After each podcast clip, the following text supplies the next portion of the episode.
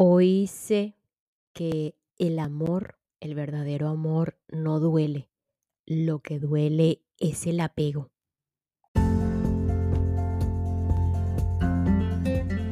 A medida que vamos transitando en el camino del autoconocimiento, principalmente el autoconocimiento personal, se van levantando capas Luisa Hayes habla de que tal cual es ir deshojando una cebolla, capas y capas de la cebolla. Quizás porque cada capa, hoja de la cebolla, nos hace llorar. Vamos atravesando capas y capas de dolor. Se van cayendo ídolos y más que eso, vamos descifrando el inframundo del apego. Descubrimos que no era amor lo que sentimos por personas, lugares y cosas. Y esto lo vamos o lo vemos en el amor de las telenovelas, en las canciones de despecho. El amor duele. No te enamores porque sufres. Es mejor estar solo porque eh, el amor duele. Y es repetitivo cómo duele el amor. Y pues resulta que sí, hay quienes evitan relacionarse para no sufrir, y es totalmente válido, esto también es apego, y quienes, existe también quienes se enfrentan y entran en el bucle hasta que deciden salir ya a cada quien le llegará su momento de comenzar a deshojar la cebolla. Esto también pasará. Llegará el momento de darse cuenta de que lo que duele es el apego, es el aferrarse demasiado a personas, lugares y cosas. Hay una dependencia emocional excesiva miedos, miedo a la pérdida, expectativas poco realistas, esa sensación de posesión. En definitiva, hay un deseo de control. Y lo más destructivo para una persona, otorgarle la responsabilidad casi en el 100% o yo diría el 100% a las otras personas, lugares o cosas de lo que sucede en sus vidas.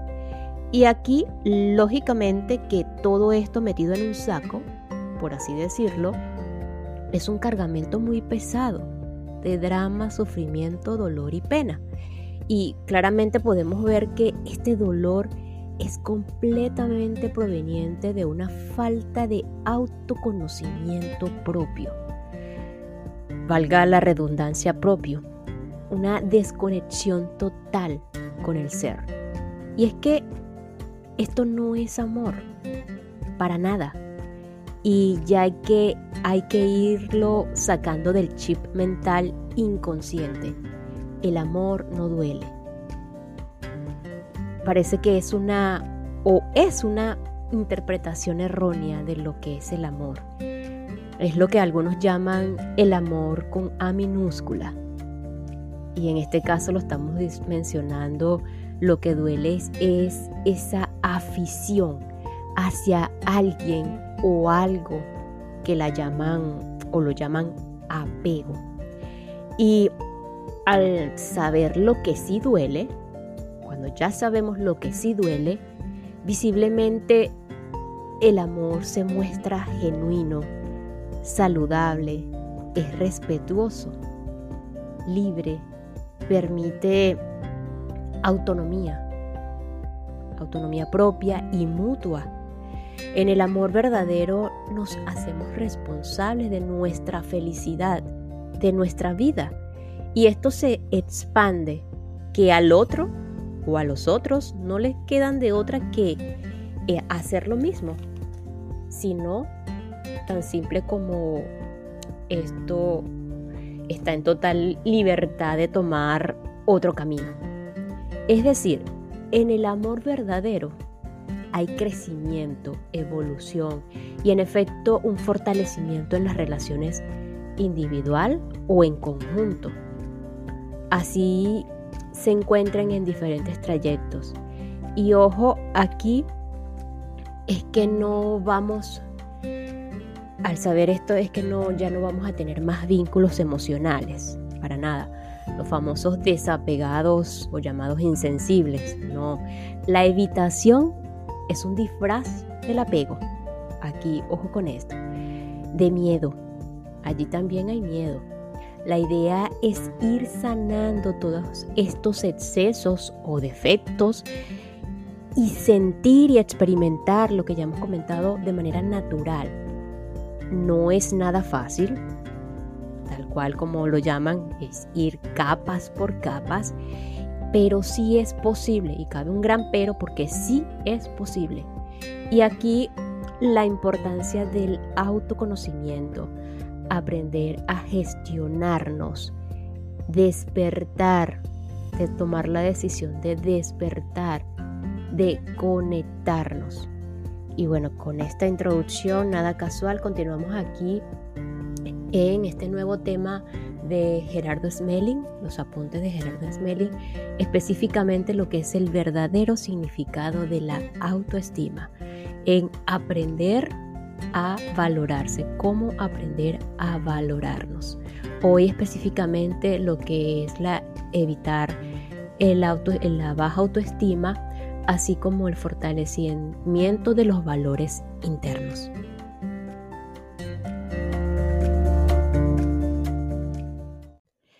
Evitando la baja autoestima. Utilizando un sistema pedagógico inadecuado basado en el no y la prohibición, los adultos nos dijeron lo contrario cuando éramos pequeños. Tú no sirves para nada, tú no haces nada bien, tú no vales nada. Como nos los creímos, ahora necesitamos modificar esa información para subir nuestra autoestima y empezar a ser felices por nosotros mismos. Pensar en uno mismo no es egoísmo, sino sabiduría.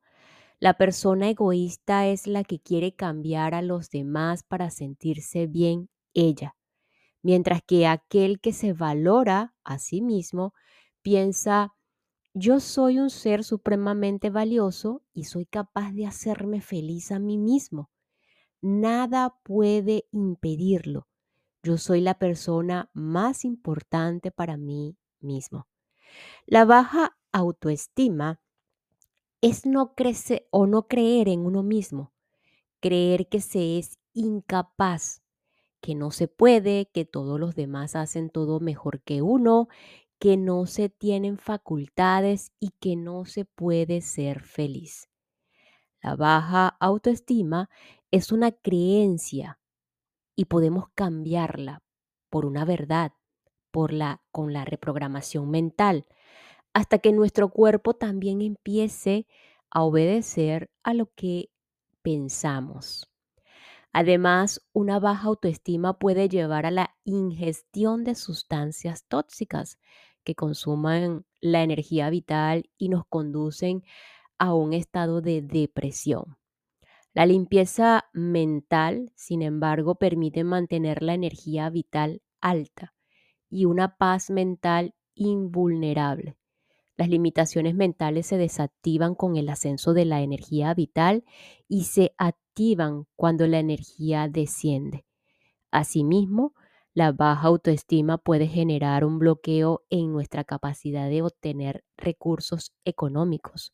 Cuando alguien no se siente capaz o cree que no merece lo que recibe, se está cerrando a recibir lo que la vida tiene para él. Si no consideramos ni siquiera la posibilidad de recibir algo, nos asustamos y no sabemos qué hacer con lo que nos ofrecen. Entonces necesitamos desbloquearnos y para ello podemos hacer el ejercicio del espejo, pensando única y exclusivamente en nosotros mismos. Cuando ya sepamos cómo podemos hacernos felices a nosotros mismos y alcanzar la prosperidad será cuando tengamos una herramienta para poder servir a otros. También podemos encontrar baja autoestima como resultado de una educación autoritaria, porque no se permite que la persona asuma o valore su propia capacidad. Esta es una de las grandes limitaciones que necesitamos modificar. Si hemos tenido unos padres muy autoritarios en el sentido de querer imponer sus costumbres e ideas por encima de todo, pueden habernos hecho desarrollar temor para afrontar la vida, entre otros resultados, y las experiencias son necesarias para poder llegar a la comprensión. El resultado de la individualidad es la capacidad de compartir sin apegos y encontrar la autovaloración y la flexibilidad mental que nos conduzcan a un proceso constante de cambio y crecimiento personal, social y tecnológico. Desde pensamientos positivos eh, generamos sentimientos positivos que incrementen nuestra energía, autovaloración, autoestima y alegría y mejoran nuestras relaciones. El resultado de vida que conseguimos con esta actitud es la prosperidad, la satisfacción y el éxito, por lo que reafirmamos que esta es la verdad de la vida, lo que nos lleva a crecer cada vez más en paz espiritual y en satisfacción. Las muestras de afecto hacen que mejore nuestra autovaloración y seguridad interna, así como nuestro entusiasmo y equilibrio mental. Por eso es importante dar y recibir afecto. Este no está relacionado necesariamente con la sexualidad y se puede expresar a través de frases agradables, detalles, abrazos y caricias que nutren y equilibran a la persona que los recibe.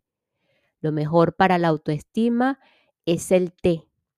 Ámate, consiéntete, cuídate, edúcate, perdónate, quiérete, regálate, sonríete, supérate, valórate. Fortaleciendo los valores internos. Antes de pasar al siguiente capítulo, vamos a definir qué es un valor para no cometer el error de entrenarnos o fortalecer aspectos que creíamos que eran valores y no lo son. Definición de valor, según Gerardo Smelling. Apreciar el resultado obtenido en una actividad Aquí lo usaremos sobre todo para definir algo que da satisfacción. Es una cualidad, un don que nos han concedido como seres humanos. Es algo que cuando se usa suma amor, mejora la relación. Solo se reconoce como tal interactuando.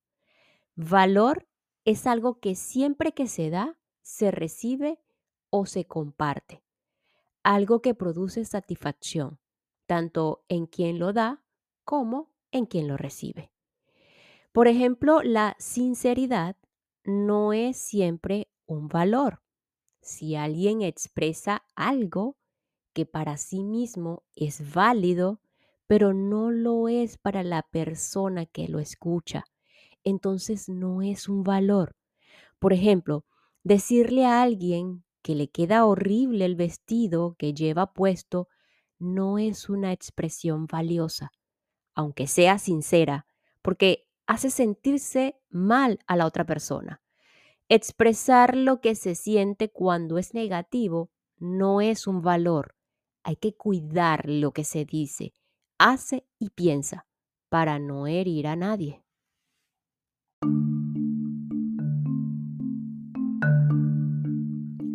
Un pensamiento inadecuado solo daña a quien lo tiene, pero con lo que se dice y hace se pueden causar problemas a los demás.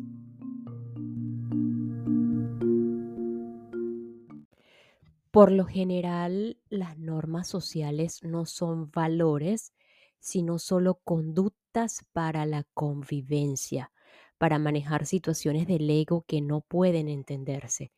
La sinceridad, pues, no siempre es, virtud o valor. A veces simplemente es una limitación del ego que consiste en expresar a los demás honestamente nuestra ignorancia y así dañar nuestras relaciones. Una sinceridad que nos lleva a decirle a una persona lo que creemos, que son las cuatro verdades, entre comillas, y a presentarle toda la lista de los problemas que vemos en ella. Solo sirve para dañar la relación.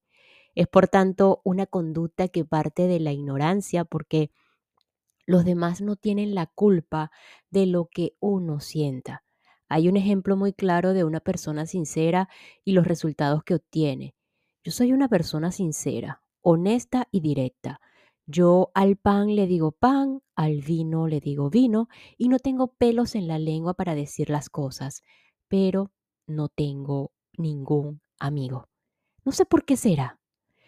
El sincero es el que siempre dice lo que cree y se permite el lujo de criticar a los demás por aquello que opina que es incorrecto, dañando así todas sus relaciones. En nuestra relación con las personas y con el mundo necesitamos ser muy respetuosos, lo cual tiene más valor que lo que a menudo llamamos honestidad o sinceridad. Ser respetuoso implica aceptar a los demás en sus bienes, costumbres, ideas, creencias, comportamientos, destinos y forma y así pues en general en todo. Significa renunciar a criticarlos, juzgarlos, condenarlos, agredirlos o a interferir con ellos. Y por supuesto a apropiarnos de cualquier cosa que no nos corresponda. Expresar con sinceridad nuestra opinión sobre otros es en muchos casos juzgarlos y no podemos juzgar ni criticar a alguien porque haga lo mejor que sabe hacer. Es necesario, indispensable e inevitable equivocarse para poder aprender, por lo que no tiene sentido juzgar a otros por lo que consideramos que son sus errores y expresarles nuestra conclusión. Se trata de un problema de ego y esas expresiones de sinceridad no nos ayudan ni a tener una mejor vida ni unas mejores relaciones, por lo que es preferible renunciar a ellas. Un valor es algo permanente, no temporal, porque es parte de nuestra comprensión, de nuestra conciencia y virtudes. Por ejemplo, una persona tiene como valor el servicio, y otra la adaptación. Son dos valores diferentes, pero en ambos hay satisfacción interna y externa de los demás y de la propia persona. Los valores internos son virtudes, cualidades, producto de la comprensión y son parte del amor y la verdad. La verdad nos hace libres de todo miedo, limitación, angustia, enfermedad, de todo conflicto. Por lo tanto, cualquier cosa que no nos libere a nosotros mismos y a los demás no es la verdad. Muchas veces confundimos un suceso con una verdad. Narrar algo tal como sucede no es siempre decir la verdad, es solo una narración. Decir la verdad es algo más profundo. Los valores internos son virtudes espirituales que nos permiten tener paz, armonía, imperturbabilidad, claridad mental, alegría, entusiasmo y todas las situaciones internas satisfactorias. Expresarlos hace sentir bien a los demás. Por su parte, un valor externo mm, es, es una propiedad positiva de un objeto por el servicio que nos presta. No hay que confundirlo nunca con el coste o el precio. Además, no implican nunca sufrimiento. Por ejemplo, conservar un recuerdo de un antepasado es un apego sentimental, aunque también se puede recordar sin dolor a los que ya no están.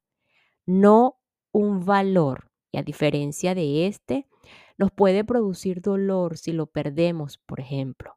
Los valores jamás están asociados a sufrimiento, sino a satisfacción, alegría y crecimiento. Mientras que el apego es una limitación del ego. Es fácil confundir los valores con las limitaciones, pero el valor de una obra de arte no es su precio, sino la satisfacción que nos produce su disfrute. Los valores externos son importantes por el servicio que prestan y la satisfacción que generan. Y los valores internos son las virtudes que nos permiten mejorar nuestra vida y relaciones, tener éxito en todo. Una persona que use valores irremediablemente tiene éxito en la vida y jamás fracasa. Esto no es nada nuevo, sino que ya lo enseñó el Maestro Jesús hace más de dos mil años, cuando dijo, buscad el reino de Dios dentro de vosotros y lo demás se os dará por añadidura. Lo que pasa es que no sabemos buscar el reino de Dios dentro de nosotros. Se refiere al tesoro interior, a nuestros valores. Es el reino del amor. ¿Cómo sabemos que no estamos expresando nuestros valores? Porque nuestra vida no es excelente. Un tesoro es un valor porque está conectado con satisfacción, bienestar, con todo lo que pueda traer una mejor condición, tanto para el interior del individuo como para sus relaciones externas. Todos, sin excepción, tenemos unos dones y valores gigantes en nuestro interior y solo tenemos que aprender a usarlos. Competir es enfrentarse a los demás, compararse con ellos, sentirse mal porque no se logra el, primer lugar. No es un valor, sino una limitación. Primero instintiva y en segundo lugar mental. La propuesta que hacemos es renunciar a competir definitivamente y cambiar esto por otra actitud, ser competente. Hay una gran diferencia entre una persona competitiva y una persona competente. El competente hace lo mejor que puede sin preocuparse de los resultados de los demás, mientras que el competitivo pelea contra los demás y si es necesario hace trampas para ganar.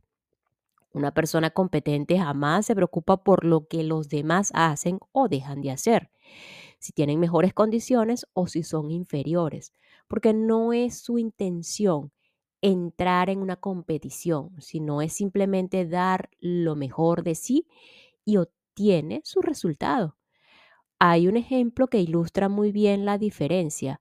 Es el de un corredor africano que tuvo muchas medallas de oro en los Juegos Olímpicos y que según se observó cuando sonaba el disparo de partida para las carreras no era el que salía primero, sino prácticamente el último.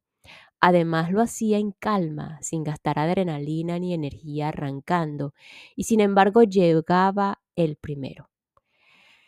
Le preguntaron la razón de ese comportamiento y dijo que él no competía, simplemente corría y sabía que para salvar una distancia determinada en un tiempo concreto necesitaba mantener un ritmo preciso y una velocidad constante. Sabía que a ese ritmo conseguiría el récord mundial y no gastaba energía ni compitiendo ni arrancando el primero. A lo largo de la carrera de los demás se iban quedando, o los demás se iban quedando atrás porque no podían mantener su ritmo. Él decía que nunca competía con otros y no le interesaba si había 80 corredores o no había ninguno. No tenía estrés ni angustia y no gastaba adrenalina, simplemente hacía lo que tenía que hacer y ganaba. Seamos competentes en todo lo que hacemos, sin preocuparnos por si alguien lo hace mejor o peor, porque eso es una situación externa y nosotros solo debemos ocuparnos de dar lo mejor, porque esto conduce siempre al éxito.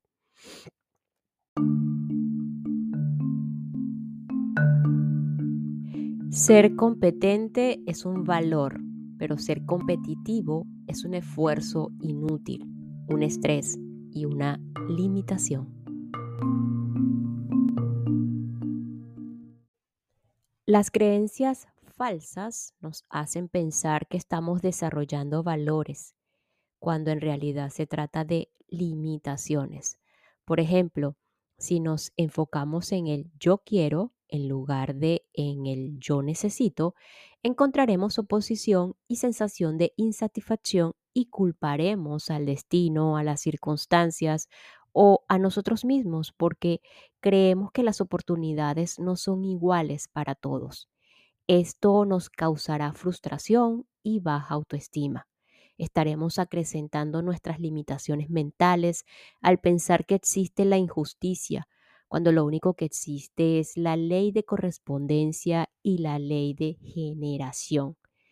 Mirar la vida desde el ego es contemplarla desde el yo quiero. Yo quiero que los demás cambien, yo quiero que las cosas sucedan como a mí me parece, yo quiero que todo lo que necesito o lo que no necesito y quiero todo lo que no tengo. Mirar la vida desde la sabiduría es contemplarla desde lo que en realidad yo necesito. Tengo todo lo que yo necesito. No hay que ofrecerle resistencia a la vida, sino soltarse a ella, fluir con ella.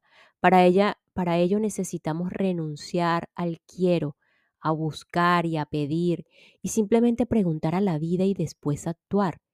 De esa forma obtendremos todo lo necesario las creencias falsas nos llevan al enfrentamiento y generan sentimientos negativos de autodestrucción como rencor, resentimiento, deseo de venganza, odio, baja autoestima, inseguridad o incapacidad, al que al, al somatizarse destruyen todos los procesos de equilibrio interno y externo. Y nos despedimos de este episodio con lo siguiente. La baja autoestima nos impide disfrutar de todo cuanto existe, porque no nos creemos merecedores de lo que la vida nos da.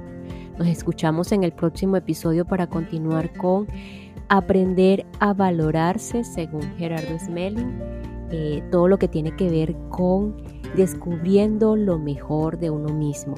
Una herramienta más para ayudarnos en este camino hacia el despertar de la conciencia, el autoconocimiento, en este caso personal, y así recordar el verdadero ser.